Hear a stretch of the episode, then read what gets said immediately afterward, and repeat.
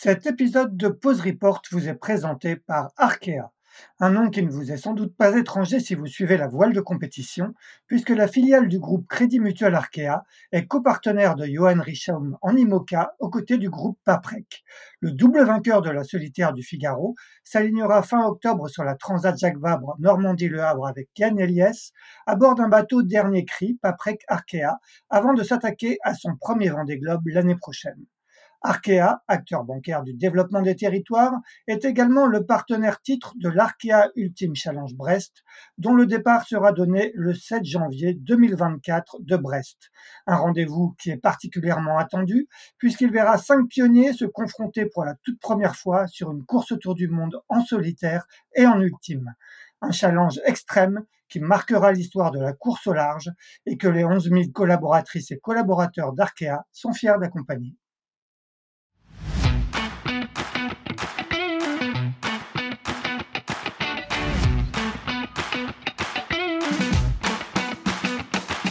Bonjour, vous écoutez Pause Report, le podcast qui décrypte et analyse chaque semaine l'actualité de la voile de compétition. Pause Report est produit par Tip Shaft, le média des professionnels et des passionnés de voile de compétition. Tip Shaft, ce sont deux newsletters hebdomadaires en français et en anglais, des podcasts, des formations, un studio de production de contenu, une plateforme de vidéo à la demande Sailors, ainsi qu'un festival du film que vous pouvez retrouver sur tipenshaft.com. Je suis Axel Capron et je vous souhaite la bienvenue dans Pause Report. Bonjour à tous et bienvenue dans ce 136e épisode de Pause Report, le podcast hebdomadaire de Tip Chat qui explique, décortique, décrypte et analyse l'actualité de la voile de compétition sous toutes ses coutures en compagnie des meilleurs experts. Nous sommes le lundi 16 octobre, il est exactement 18h27 et nous allons parler aujourd'hui de la Transat Jacques Vabre Normandie-Le Havre, dont le village ouvre ses portes le week-end prochain, huit jours avant le départ de la course le 29 octobre. Pour nous accompagner aujourd'hui, deux skippers de la classe IMOCA qui ne courent pas sur des foilers flambant neufs, mais sur des bateaux à dérive, ce qui ne les empêche pas de courir, de nourrir des ambitions sur cette transat en double. Ils vont nous en parler. Le premier Normand, de Cherbourg exactement. Il compte six participations à la transat Jacques Vabre, cinq en classe 40 et une en IMOCA. Il s'agit de Louis Duc, skipper de FIV Groupe Lantana Environnement. Il fera équipe avec Rémi Aubrin. Il nous écoute depuis le chantier V1D2 à Caen. Salut Louis. Salut Axel, euh, comment ça va? Très bien, merci. Le second s'apprête quant à lui à disputer sa troisième Transat Jacques Vabre. Il sera accompagné de Félix de Navacelle sur Lazare. On entend sa petite fille en fond. C'est Tanguy le Turquet qui est arrivé ce matin au Havre sur son Imoca, mais était déjà rentré chez lui. Alok Michelik. Salut Tanguy. Salut Axel. Ouais, désolé pour Mathilda qui, qui fait un peu de bruit derrière. Elle n'a pas compris que c'est un enregistrement. pas de problème. Messieurs, juste avant de vous donner la parole, euh, comme d'habitude, un rapide focus euh, sur la course qui va nous occuper aujourd'hui. Cette euh, Transat Jacques Vabre Normandie-Le Havre, dont ce sera la 16e édition.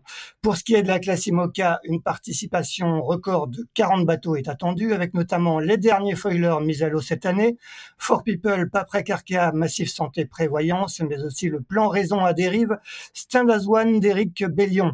Sur ces 40 bateaux, si j'ai bien compté, il y en aura 16 à dérive, dont ceux de Tanguy et de Louis.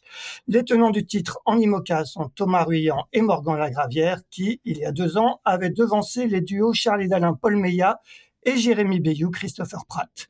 Louis, tu avais pris la 14e place avec Marita Barley sur ton bateau actuel. Tanguy, la 19e avec le Belge Denis Van Weinberg. Voilà, est-ce que j'ai été bien complet, euh, Tanguy, bien arrivé au Havre, toi, à la suite de ton voyage?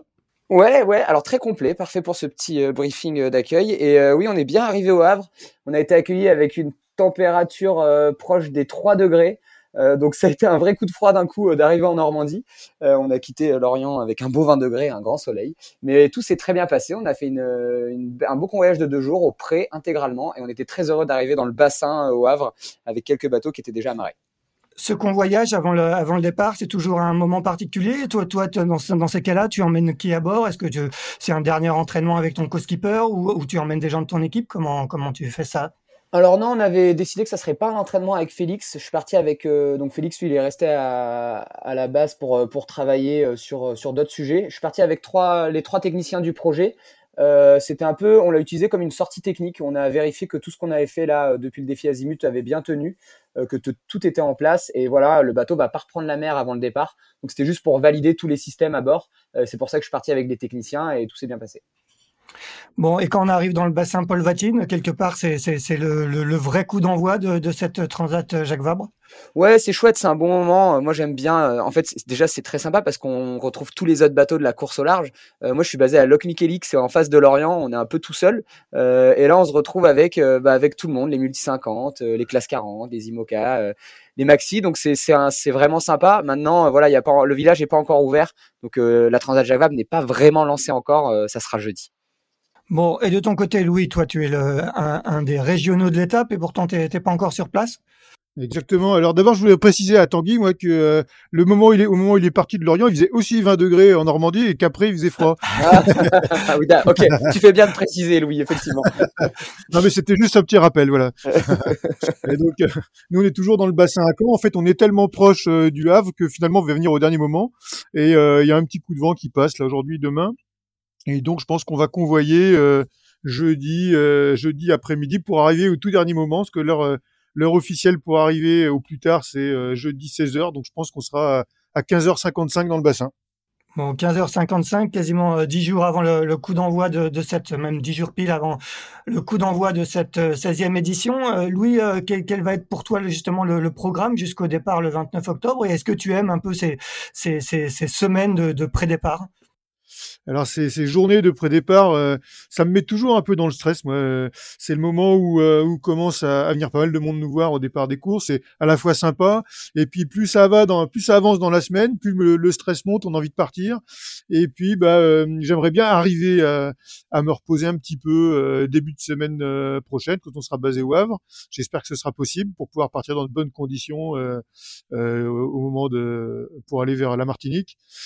c'est c'est vrai que les semaines ont été assez actives là récemment, puisqu'on a fait le défi Azimut, on est revenu à Cherbourg, on a refait des sorties partenaires, un peu de technique, et nous voilà, euh, nous voilà encore euh, sur le chemin du départ. Donc euh, voilà, les, les, le, la période est bien active. On, a, on attaque pour deux transatlantiques, hein, puisque on a la Transat Jacques Vabre, et puis dans la foulée, on repart quasiment dix jours après, voire une semaine après, en solitaire pour rentrer vers l'Orient.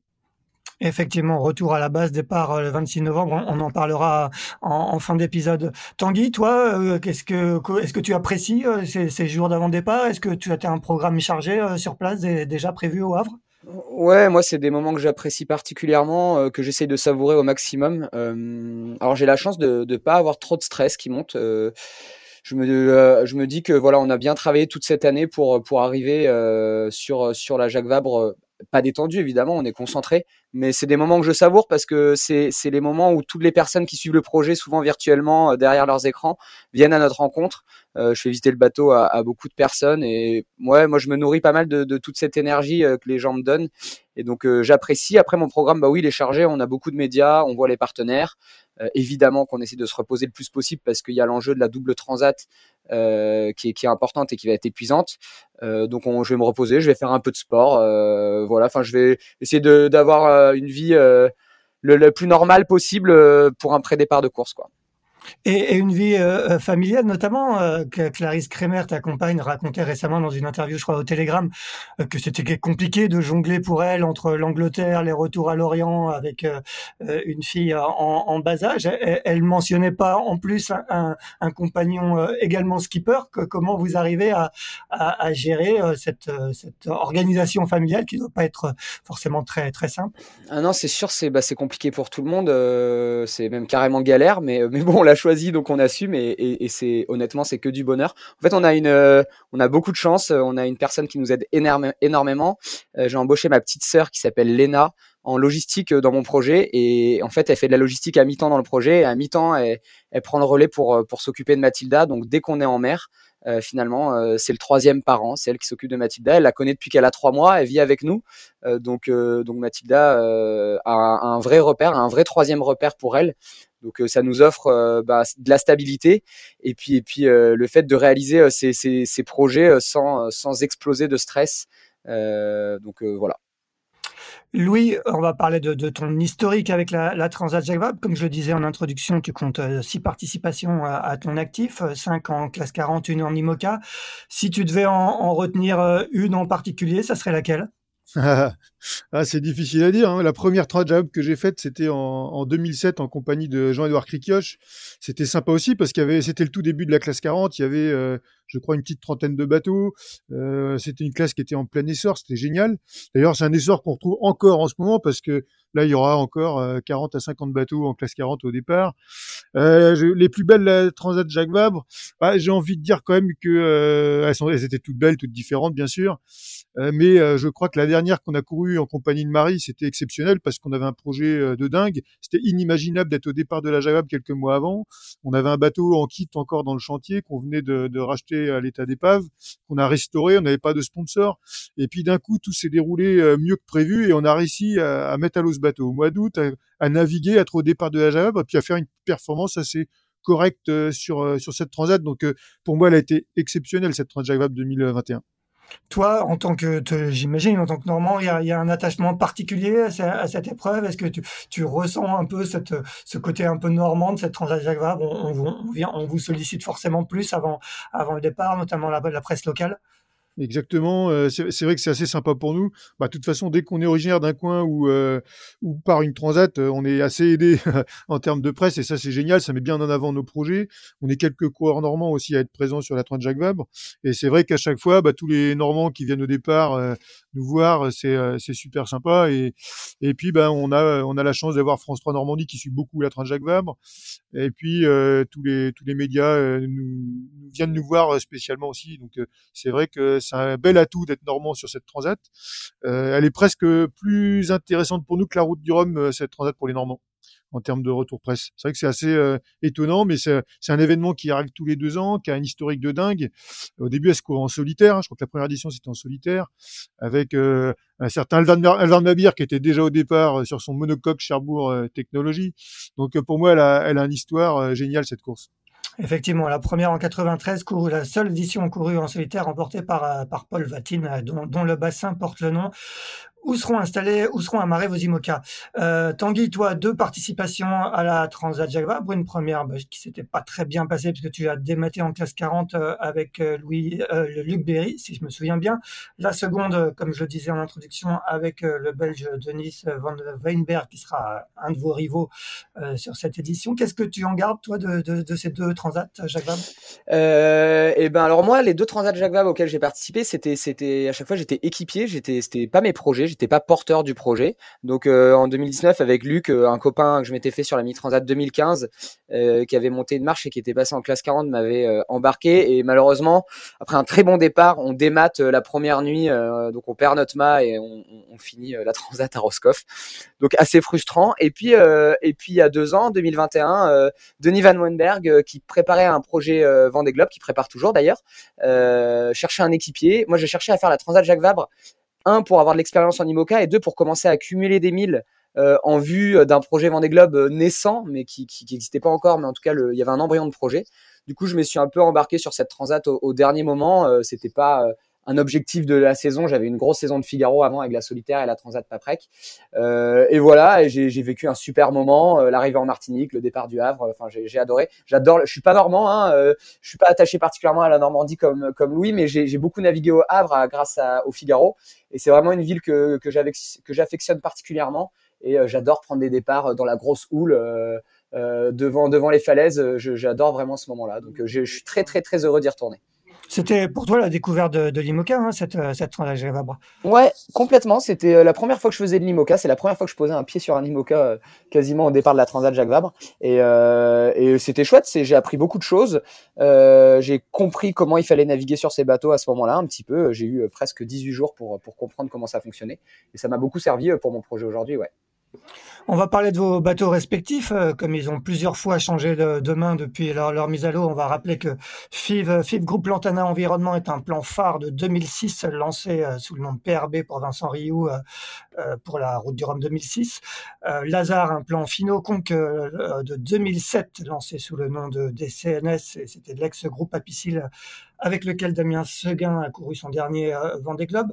Comment l'un comme l'autre, vous les avez fait évoluer depuis que vous en êtes les skippers? On va commencer avec toi, Louis. Eh ben, écoute, c'est vrai que mon bateau, c'est à l'origine un plan phare, et c'est assez drôle parce que sur ce bateau, tout le monde a travaillé. Donc, à l'origine, on a le plan phare. Ensuite, il a été modifié par Tanguy de la Motte avec une étrave euh, VPLP. Nous, on a rajouté des dérives euh, Verdier, euh, de la structure et, des nouveaux dessins, évidemment, du groupe Lombard. Voilà, on, retrouve quand même tous les grands architectes sur ce bateau. Donc, c'est assez, assez, génial. Ça me fait penser à un, sketch des, des inconnus. Que je, je vais pas reciter le truc, mais mais ça me fait un peu rire d'avoir tous les tous les archis sur ce bateau. Je trouve ça super d'ailleurs. Euh, ouais, donc, ce bateau, donc on l'a récupéré. Effectivement, c'était le bateau de Clément qui avait subi un incendie en 2019 dans le bassin du Havre. Clément Giraud il était bien abîmé. Donc on, l'a reconstruit, mais on s'est pas simplement euh, contenté de le reconstruire, on l'a pas mal modifié. Alors on a euh, d'abord commencé par reculer énormément les poids, modifier les ballasts, passer le bateau à la nouvelle jauge 2016. Euh, voilà, parce qu'il y avait une, un grand changement dans la classe IMOCA à ce moment-là. Donc ça a permis de diminuer les angles de quille, rajouter des ballasts sur les côtés, enlever les ballasts d'inertie. on a remodifié de la quête récemment, bon, avancé les amures de voile d'avant. Euh, voilà, on a quand même euh, enlevé du poids dans le but, bien sûr, on a enlevé pas loin de 500 kilos dans tout le bateau. Donc on a fait tous les ans, on a amélioré un petit peu le bateau, ou en tout cas on l'a mis à notre main pour avoir le bateau qu'on espérait avoir quand on euh, l'a racheté. Quand on a acheté ce bateau, on a on travaillait avec l'équipe du groupe Lombard, qui, sont super, et donc on avait imaginé le bateau qu'on espérait avoir au départ du Vendée, sans imaginer que ça soit possible. En tout cas, moi, j'avais du mal à, me projeter. Et au final, en trois ans, on a modifié ce bateau et on a la plateforme exactement qu'on voulait. D'autant que, comme tu le disais, il était quand même très, très sérieusement euh, abîmé euh, quand tu l'as récupéré. Exactement, il avait subi un incendie et donc il y avait euh, une bonne partie de la structure à refaire. Il y avait le, composite qui pendait un petit peu dans le bateau. Euh, il y avait euh, le bordé qui était abîmé, morceau de pont a changé, le roof a changé. Euh, et puis il y avait beaucoup de matériel qui était un peu en suspens, on savait pas. Et en fait, on a pu sauver quand même beaucoup de matériel à bord. C'est-à-dire que les batteries, on a pu en naviguer deux ou trois ans avec, alors que c'était inimaginable. Batterie au lithium, hein, donc on sait ce que c'est en ce moment. et ben, on a pu en naviguer pendant deux ans avec ces, batteries-là. Il y, y a eu des qui a été sauvé, qui n'était pas pensable non plus. Donc ça nous a permis aussi de, bien réduire les coûts quand on a reconstruit le bateau. Ça nous a permis de naviguer la première année, puis ensuite on modifie, on améliore, et puis on va changer un petit peu de matériel pour être hyper fiable euh, l'année du Vendée Globe l'année prochaine. Bon, sacré boulot, tout ça. Euh, Tanguy, de ton côté, est-ce qu'il y a eu autant de, de, de, modifications que sur le bateau de, de Louis ou euh, tu t'es contenté de, la plateforme que tu avais récupérée? Ah non, moi clairement, j'ai pas eu un parcours du combattant comme euh, celui de Louis, en tout cas pas techniquement. Euh, on a récupéré un bateau qui était déjà bien abouti, qui n'était pas une épave, parce que c'est vrai que Louis il a récupéré un bateau qui, qui avait brûlé clairement, donc donc il y a eu un gros chantier. Je me souviens d'ailleurs avoir croisé Louis peu de temps avant, peu de temps après avoir acheté son bateau je sais pas si tu te souviens, Louis, c'était sur le terre-plein à, à, Lorient où, euh, où, euh, où tu avais l'air un peu fatigué parce que oui, tu étais en plein dedans, en plein dans le chantier et tu savais pas trop où tu mettais les pieds. Je me disais, mais il est fou, c'est pas possible.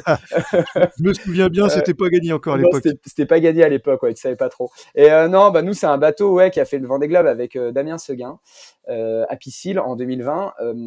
moi, le projet, c'est évidemment de participer à mon premier Vendée Globe, de boucler la boucle je me suis pas réveillé euh, dans les premiers euh, pour euh, pour me lancer dans le Vendée Globe. J'étais un, un, un, projet assez tardif. Moi, j'ai acheté le bateau au départ de la Transat Java en 2021. Je me souviens, on, s'est mis dans un placard avec Damien sur le village de la Transat Java pour signer le contrat pour pour que personne nous voit. et donc c'est à ce moment-là que j'ai acheté le bateau, sachant que c'était un des derniers bateaux à vendre. et moi, je voulais je voulais ce bateau particulièrement. J'avais déjà essayé de le racheter à Eric Bellion en 2016, mais j'étais c'était trop tôt pour moi. Finalement, j'ai réussi à le racheter à à, Damien. Pour moi, c'est un bateau super fiable euh, qui reste un des bateaux performants euh, dans sa sous-catégorie à dérive, si on peut dire ça comme ça. Et voilà, il cochait toutes les cases. Euh, un bateau qui va pouvoir me faire faire le tour du monde. Alors nous, on n'a pas modifié grand-chose parce que c'est un bateau qui est passé pareil dans beaucoup de mains, qui a été très, qui commence à être très abouti. En tout cas, il a notamment fait un chantier chez Jean Le Cam pendant le Covid où ils ont tout changé à bord, la casquette, ils ont reculé les poids. Et aujourd'hui, c'est vraiment un super bateau, en tout cas de portant. Et pour le Vendée Globe, c'est parfait. Et nous, on se contente de le fiabiliser parce que euh, ce qu'on met sur le haut de la pile, avant tout, avant la performance, c'est de terminer ce Vendée Globe. C'est un premier Vendée Globe. Voilà, je, veux vraiment le terminer. C'est vraiment une case que j'ai envie de cocher. Et, euh, donc, euh, c'est moins, un moins gros projet technique que, celui de, de Louis, ça c'est certain. Ouais. Et de toute façon, sur les marges techniques sur, ces, sur ce genre de bateaux qui ont 12-13 ans, qui ont, été quand même déjà pas mal modifiés, j'imagine qu'elles sont pas énormes. Ben, en fait, si tu veux, on aurait pu se lancer dans un chantier foil, dire qu'on allait gagner aller peut-être 10% de perf sur le bateau en rajoutant presque un million d'euros dedans. Mais, mais c'est comme si tu as un, un, VTT et que tu vas rajouter des, des pneus de route dessus, ça fera un meilleur vélo, mais ça fera pas un, bon vélo de route. Bah là, c'est un peu pareil. Euh, nous, on a un bateau à dérive, un bon bateau à dérive. On pourrait rajouter des feuilles et terminer le Vendée Globe peut-être un peu plus rapidement, et encore, c'est pas gagné. Euh, mais en fait, non, on préfère garder un bon bateau à dérive, fiable, qui va nous faire euh, faire la boucle, et puis, et puis qui peut bien se positionner dans ce faux classement qu'on s'invente entre marins, mais qui nous fait plaisir, des bateaux à dérive. Louis, tu es, d'accord avec ce que dit Tanguy? Est-ce que toi, le, le dossier foil, tu l'as aussi tu l'as étudié? Alors non, non, on a, on est à peu près dans la même philosophie avec Tanguy. Euh, c'est sûr que euh, il y a aujourd'hui euh, un beau classement de bateaux à foil qui sont qu'on a nous-mêmes créés. Hein, en fait, c'est vrai. On est une bonne quinzaine de bateaux à se battre ensemble avec des projets qui ont évolué. Ce qui est assez sympa, comme le bateau de Tanguy, le mien, il y a Manu Cousin, il y a d'autres bateaux aussi comme ça qui qui ont aussi subi des transformations, qui sont des années 2008. Et donc, on est des projets assez raisonnés, raisonnables financièrement, et mais quand même avec euh, pas mal de coureurs qui sont aussi des, des, compétiteurs. Je, pense aussi à Sam Marseille dans l'histoire. On est, euh, on est des gens qui ont racheté des, bateaux d'ancienne génération, mais aussi avec la volonté, je pense, euh, de faire un petit peu de performance. Même s'il le dit pas, Tanguy, il ment complètement. Il a quand même envie de faire une belle performance dans les bateaux à dérive, c'est sûr. il va pas me faire croire ça. et après, de base, on est tous les tous des compétiteurs. On a envie de se battre ensemble. Mais, je crois qu'on est aussi tous dans nos premiers Vendée Globe. On a envie que, bah, que ça fonctionne, de finir notre boucle, parce que je crois que chaque marin qui finit un Vendée Globe, il a déjà gagné tout le reste c'est que du plus. Donc euh, après, euh, on, on se réinvente pas. Moi, quand j'ai un bateau dans les mains, je peux pas m'empêcher de le mettre à ma, à ma, manière. Donc à essayer de bidouiller, à transformer des choses. Mais la base quand même, c'est que quand on aura un choix à faire, il faudra le faire le choix raisonnable pour pouvoir terminer ce Vendée Globe de, du mieux qu'on peut. Ça, c'est une évidence. Après, on a, il y a un bateau quand même qui a été intéressant, qui est le bateau MACSF, qui est aussi un bateau de notre génération, hein, qui a été construit en 2006 ou 2008 hein, pour le même Vendée Globe, qui était à l'époque euh, Safran. et aujourd'hui, il a été 2007, ouais, et il est, euh, et il a été euh, largement modifié par Isabelle Joche et Alain Gauthier, et ils en ont fait un super foiler. Alors, on aurait pu se poser cette question-là aussi à un moment, mais moi aujourd'hui, ce que je me dis, c'est que soit on fait un bateau foiler et on va être plutôt dans les bateaux foilers pas très bons. Je préfère qu'on travaille ensemble sur des très beaux bateaux à dérive et au final, il y aura probablement quelques bateaux foilers derrière nous. Vaut mieux être dans les premiers bateaux à dérive que dans les derniers bateaux foilers et quelquefois avec des bateaux ouais, c'est vrai, c'est bien dit. Euh, on arrive à en mettre quelques-uns derrière nous, donc euh, donc c'est pas si mal. Vaut, mieux être là dans notre position que quelqu'un sur un foiler qui, qui sera derrière nous. Vous êtes déjà bien, bien bagarré euh, sur le défi Azimut euh, Lorient Agglomération qui a eu lieu euh, fin septembre. Hein. Je crois que vous terminez de la course des 24 heures, de 48 heures, pardon, 22e, je crois, Tanguy, 23e, Louis. Quand, quand justement vous regardez aujourd'hui le plateau d'Imoca, c'est un peu dans ces eaux-là que vous vous situez sur, sur, sur cette Jacques Vabre. On va continuer avec toi, Louis. Ouais, bah après on a, il y a eu encore, de, fait tous les ans là, il y y a, des bateaux qui arrivent encore en plus dans les bateaux à dérive. On a vu arriver Violette d'Orange et Damien, euh, qui ont très très bien navigué sur le défi Azimut. Et c'est encore une fois un bateau, euh, d'ailleurs un bateau qui est de 2008 qui a été extrêmement modifié par Jean Le Cam. Donc ça aussi c'est une bonne base euh, de bateaux à dérive avec des très bons compétiteurs. C'est exactement ces profils là qui nous intéressent pour se pour se battre ensemble. Donc euh, sur le défi Azimut, c'était assez euh, assez euh, mis en valeur ce genre de, de projet. nous, on un petit peu en retrait par rapport à Tanguy pour l'instant. pour être honnête, Tanguy, il est souvent devant nous là et ça me ça m'embête un petit peu. Alors on a un petit peu modifié, on a beaucoup modifié le bateau. On, doit le réapprendre aussi pour renaviguer dessus correctement. Donc moi, je suis dans une phase encore de découverte de mon bateau et pour l'instant, je grince un petit peu des dents parce que je vois Tanguy souvent un petit peu trop devant moi. Ça va venir, Louis, t'inquiète pas, ça va venir. Je vais pas te laisser passer parce que ça te plairait pas, mais je sais que ça va venir. Non, c'est vrai, c'est bien qu'on se Et ben nous, euh, Axel, pour répondre à cette question, nous non, on s'est un peu trouvé, euh, franchement, sur l'azimut, on, on est un peu déçu. Euh, on pense qu'on aurait pu jouer un peu plus avec Violette et Benjamin. On, on, a, on a fait le tout début devant, donc on était un peu déçu, mais c'est pas grave, on, a appris nos erreurs et, et, et on ne fera pas les erreurs. Justement, Benjamin, que, qui devait, euh, qui, n'a pas pu se rendre disponible pour cet épisode, me, faisait passer un message à, Tanguy en disant "Oublie pas de dire à Tanguy que les casquettes jaunes de bateau vont plus vite que les casquettes roses." Donc, je t'ai fait passer le message, Tanguy. ok, ok, je prends note. Je vais aller, je vais aller changer de casquette. bon, est-ce que vous lui avez donné un, nom à ce, trophée des bateaux à dérive?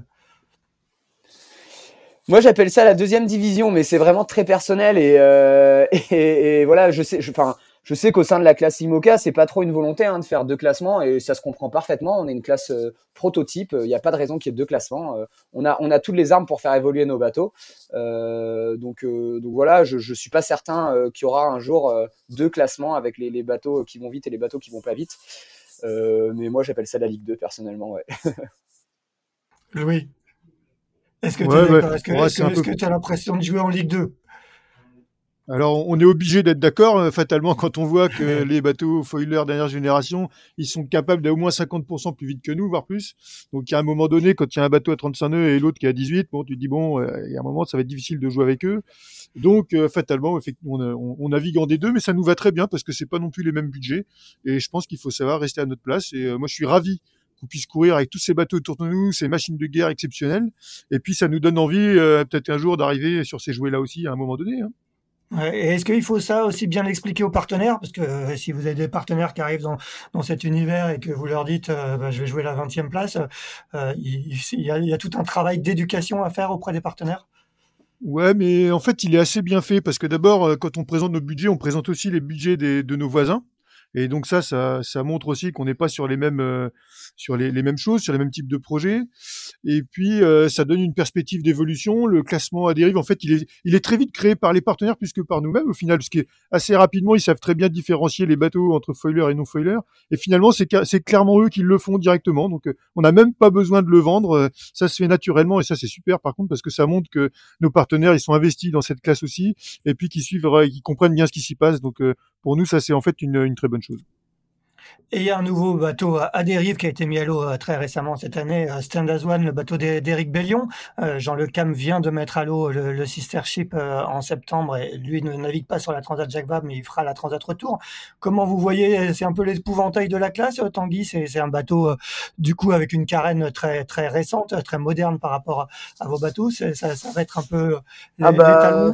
Ouais, c'est sûr qu'ils viennent, ils foutent le bordel avec leur bateau là, parce que comment expliquer? Non, mais comment expliquer à nos partenaires que que je rigole, hein, je trouve ça génial, mais que effectivement c'est aussi des bateaux à dérive comme nous, parce qu'en en fait, euh, euh, nous on dit les bateaux à dérive, mais c'est pas tellement le fait que ça soit des dérives ou des feuilles, c'est plus l'année du bateau, les évolutions, le, la recherche qu'il y a eu dessus, parce que t'as des t'as des vieux bateaux qui ont mis des feuilles qui sont qui vont moins vite que nos bateaux à dérive. Donc en fait, quand on dit des bateaux à dérive, moi, je dis un peu les vieux bateaux.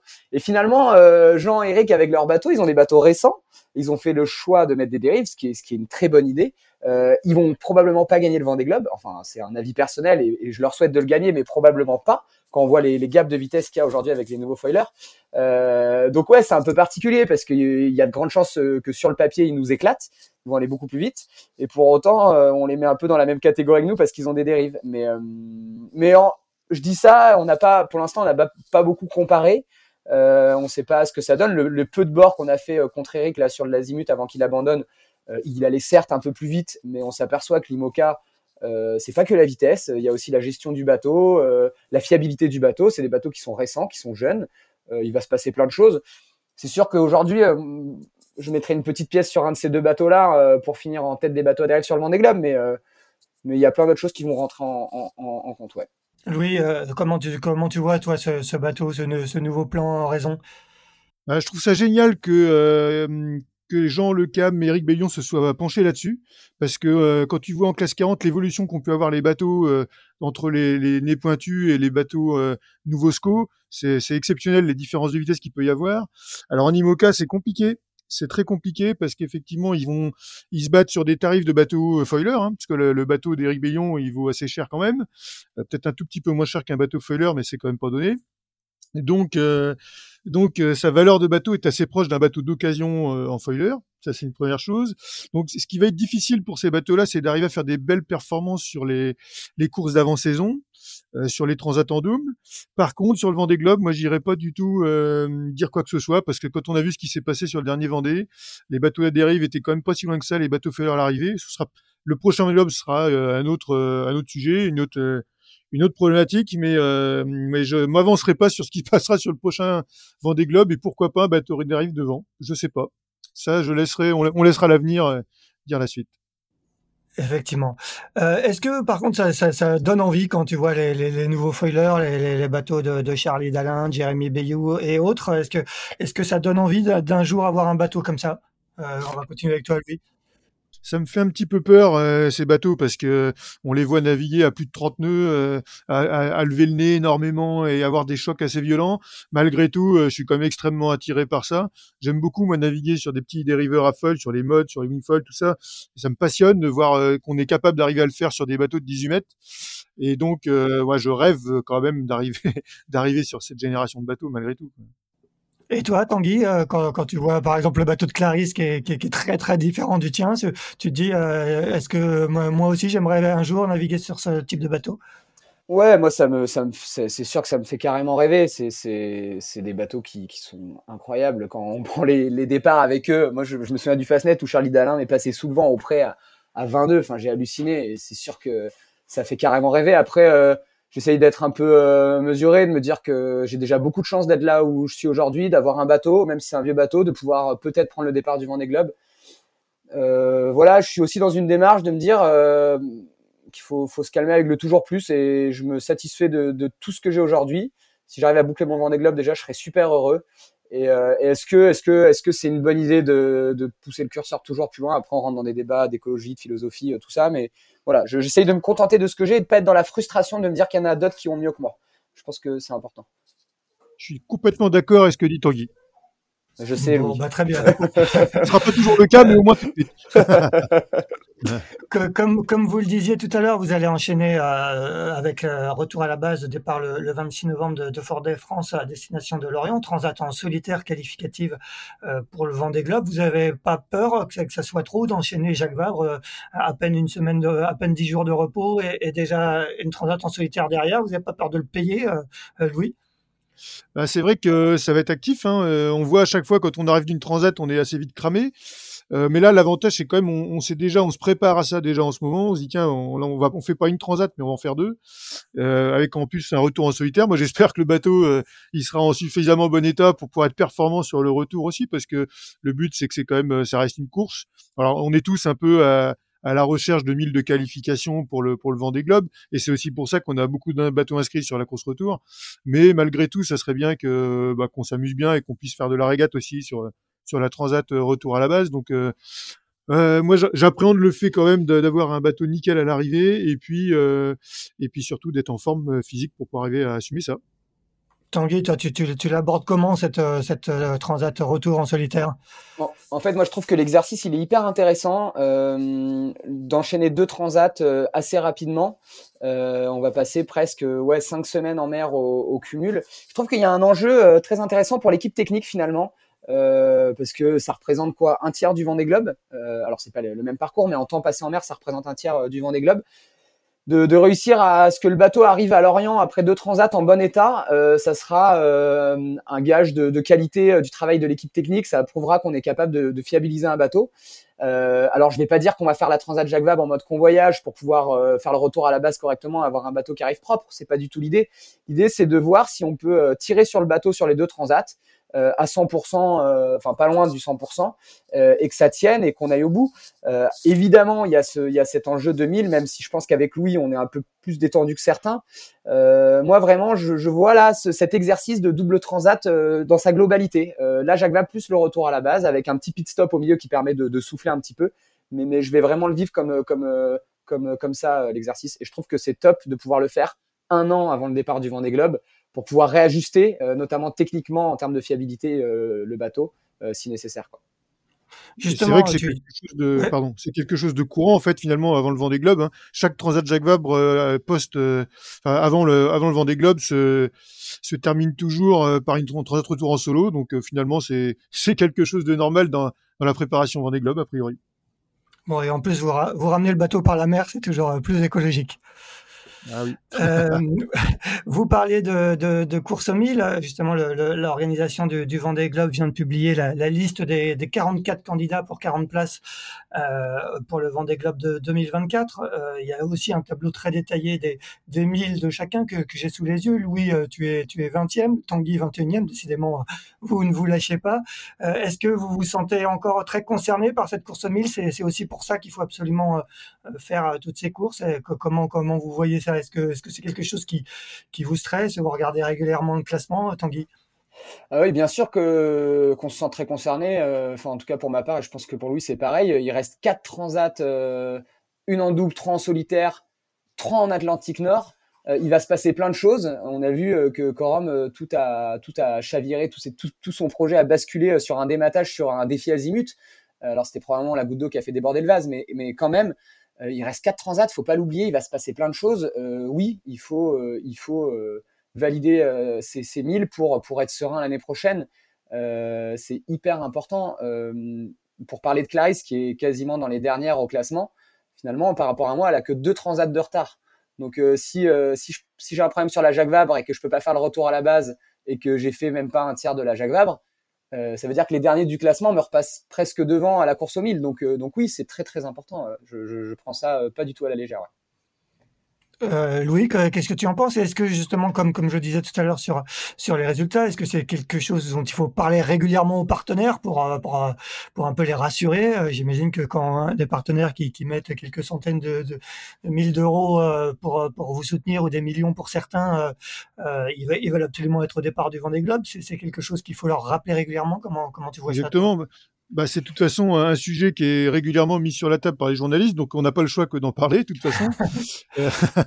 et puis c'est vrai qu'il est, euh, il est quand même, euh, il est là. Hein, et on voit qu'il y, y, a quand même 44 projets qui sont prêts à y aller, qui ont investi sur des bateaux, qui ont des partenaires. C'est pas euh, 45 projets de bateaux rêveurs et ou, ou 400 bateaux on sait que potentiellement ça n'ira pas. Là, on a vraiment 44 concurrents euh, prêts à y aller. C'est, je pense que c'est peut-être la première édition où, c'est comme ça. Là, les années d'avant, il y avait quelques bateaux. Euh, on savait ou enfin, on imaginait que euh, les projets ne avaient des chances de ne pas partir. Là, les 44 bateaux, c'est des projets qui sont qui sont fiables et qui peuvent y aller vraiment. C'est ça qui change d'habitude et donc la course 1000, elle est elle est importante. Moi, j'aimerais, je, je, rêverais que les 44 bateaux puissent y aller parce que ça serait hyper triste d'avoir un de ces gars-là euh, sur le carreau. C'est quasiment inimaginable en fait hein, de, penser que un des gars qui se prépare depuis plusieurs années à trouver un partenaire, a investi sur un bateau, peut-être aussi a, mis tout son argent euh, là-dessus. Euh, il y a quand même des projets où on est investisseur de nos bateaux. Je pense que Tanguy c'est pareil pour lui. Et donc, euh, avoir un projet qui s'écroule comme ça, ça serait extrêmement triste. Donc peut-être, moi, je, je, je, rêve en secret que l'organisation du Vendée Globe accepteront peut-être ces quelques bateaux-là à la fin. Et puis, bah, sinon, euh, effectivement, nous, on, est toujours aussi présents dans cette course aux mille. On est euh, dans le même cas que Tanguy. Je pense qu'on a à peu près les mêmes nombres de milles. Mais bah, il y a des transats qui vont arriver. Alors, si on a fini la transat Jacques Vabre et le retour à la base correctement cette année, on sera peut-être un peu plus serein que les autres. Et ça nous permettra peut-être aussi de choisir l'année prochaine les courses à faire. Moi, je le vois comme ça c'est que euh, peut-être que l'année prochaine, on, pourra faire le choix de d'enlever une des transats en solitaire pour être un petit peu plus serein l'année prochaine.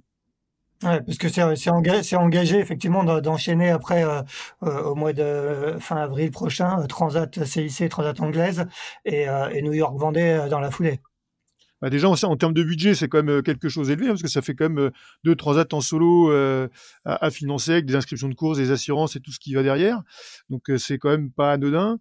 Et puis bah, à chaque fois que tu fais une transat en solo, c'est comme une prise de risque pour le projet. Et on sera plus les chances se rapprochent, moins on a envie de prendre de risques. Hein, ça c'est c'est assez évident. Et puis le, le fait de, de rentrer fin juin, il y a encore du boulot, un nouveau chantier pour pour remettre le bateau top nickel pour le Vendée Globe. Donc, euh, donc voilà, si on peut faire le choix à un moment d'enlever une transat, on n'hésitera pas à le faire nous. En fait, euh, ouais, ouais, ben c'est ça, c'est que l'année 2024, elle est extrêmement dense. Il y a deux transats en Atlantique Nord en solitaire, un Vendée Globe. Euh, alors oui, ça va tirer sur le bateau, sur le marin, mais aussi sur l'équipe technique. Et en fait, euh, l'équipe technique, c'est un peu les garde-fous du bateau quand même. C'est eux qui font que qu'on n'a pas trop de soucis en mer. Et, euh, et là, on sent, là, ils vont se refaire un gros chantier à l'hiver, euh, décembre, de décembre à mars. On, on fait un petit chantier parce qu'il y a la transat, qui, la transat 6 qui arrive vite. On se fait une double transat où ils suivent en logistique et derrière ils se refont un chantier juin-juillet et après ça part sur le Vendée Globe.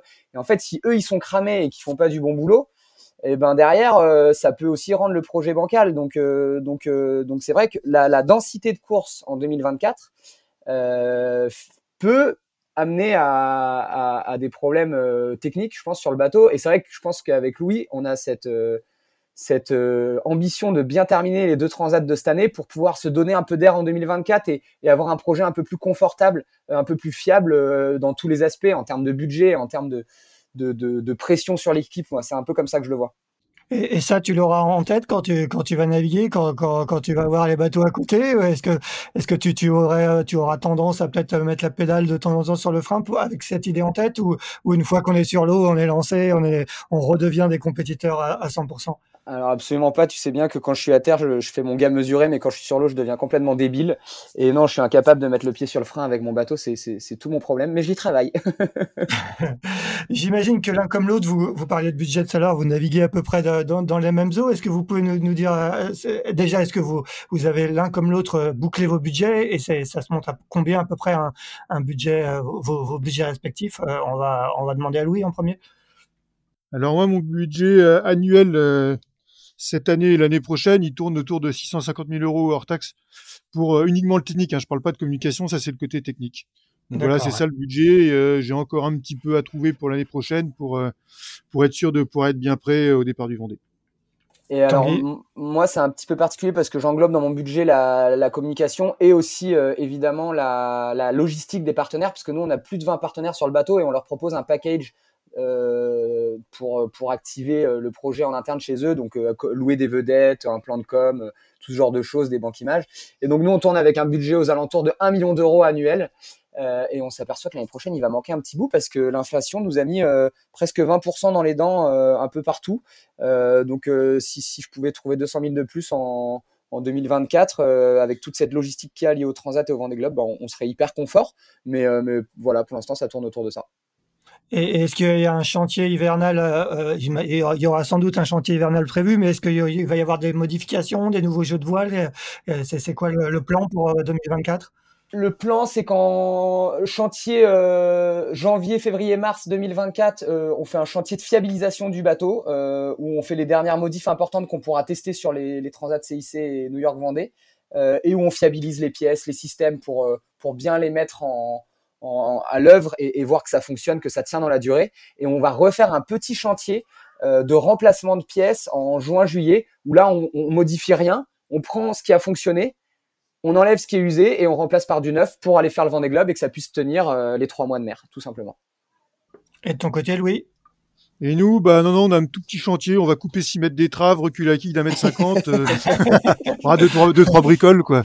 Euh, non, non, non, on a arrêté là. On s'est dit que les dernières grosses modifications, on les faisait cette année, et maintenant on est dans la mise au point, finition du bateau, rajouter peut-être un peu d'électronique si on peut changer de pilote, ce sera ce sera parfait. Et puis euh, vraiment mettre au point tout démonter. On voit bien que c'est des bateaux aussi qui ont un petit peu d'âge et qui méritent aussi beaucoup d'attention sur toutes les petites pièces techniques, les vérins de quilles, les safrans, les paliers, euh, euh, les démontages de quilles et tout. Donc on va tout tout éplucher, tout démonter sur ces trois mois d'hiver. Et puis un petit chantier cosmétique de peinture pour que le bateau soit hyper nickel à, présenter au Sable d'Olonne. Et puis pareil, on finira la, après la, la CIC, après Vendée, Vendée, New York Vendée, ces courses-là, on fera un petit chantier de remise à niveau pour que le bateau soit dans ses chaussons euh, au Sable d'Olonne. Bon, bah, très bien. Bah, D'ici là, il y a une transat Jacques Vabre à disputer. On va, on va terminer là-dessus. Juste un petit mot. On n'a pas parlé de vos co-skippers respectifs. On va quand même euh, les présenter rapidement. Euh, Louis, on va continuer avec toi. Rémi Aubrin, tu peux nous dire, dire à nos auditeurs qui il est et, et comment vous vous êtes rencontrés? C'est une légende déjà, faut le dire. Une légende. Alors effectivement, Rémi Aubrin, c'est quelqu'un d'extrêmement connu dans le milieu de la voile et extrêmement inconnu dans le dans le milieu du grand public. Mais par contre, c'est vrai que c'est c'est quelqu'un de super. C'est euh, un dessinateur de voile. Il a créé, je crois qu'il est à l'origine de la de la voilerie All Purpose. Aujourd'hui, il est passé euh, Incidence et donc c'est euh, un des dessinateurs de chez Incidence. C'est une c'est une pointure, on peut le dire. Et donc moi, je lui ai proposé de venir avec moi sur ce projet parce que d'abord, on travaille ensemble sur les voiles. Et puis ça me plaisait bien d'avoir quelqu'un qui a mis les pieds sur tous les bateaux, qui a vu tous les petits trucs, euh, les petits, les, les petites améliorations de chaque bateau, les, les voiles de, de, tout le monde, pour qu'il s'adapte un petit peu aussi à ma façon de naviguer quand il va redessiner des voiles pour la suite. Donc nous on a on a fait déjà la moitié de notre jeu de voile pour le Vendée Globe cette année et l'autre moitié l'année prochaine.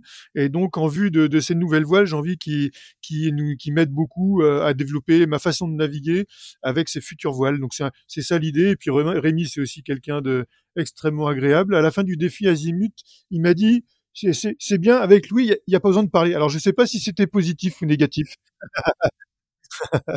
c'est vrai que Rémi est vraiment quelqu'un d'extrêmement gentil, presque anormalement gentil. bon, et, du côté de Félix de Navassel, euh, qui, est un ancien un ministre, hein, qui a fait du ouais, comme, ben alors, comme, beaucoup d'entre vous.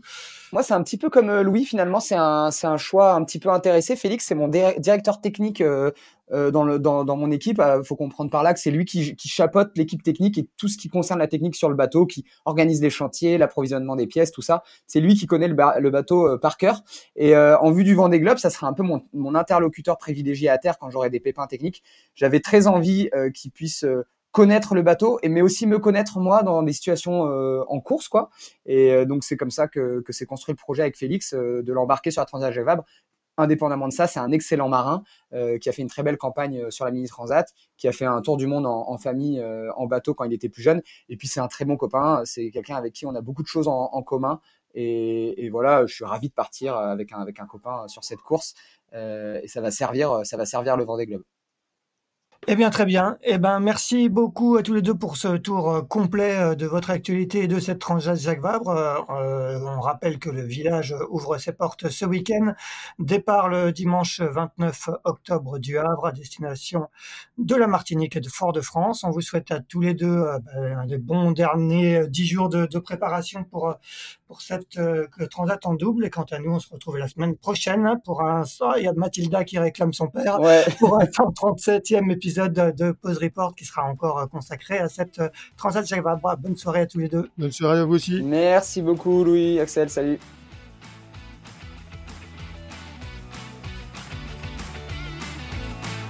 Merci d'avoir écouté cet épisode de Pause Report. N'hésitez pas à nous dire ce que vous en pensez en bien ou en mal et n'hésitez pas à le partager.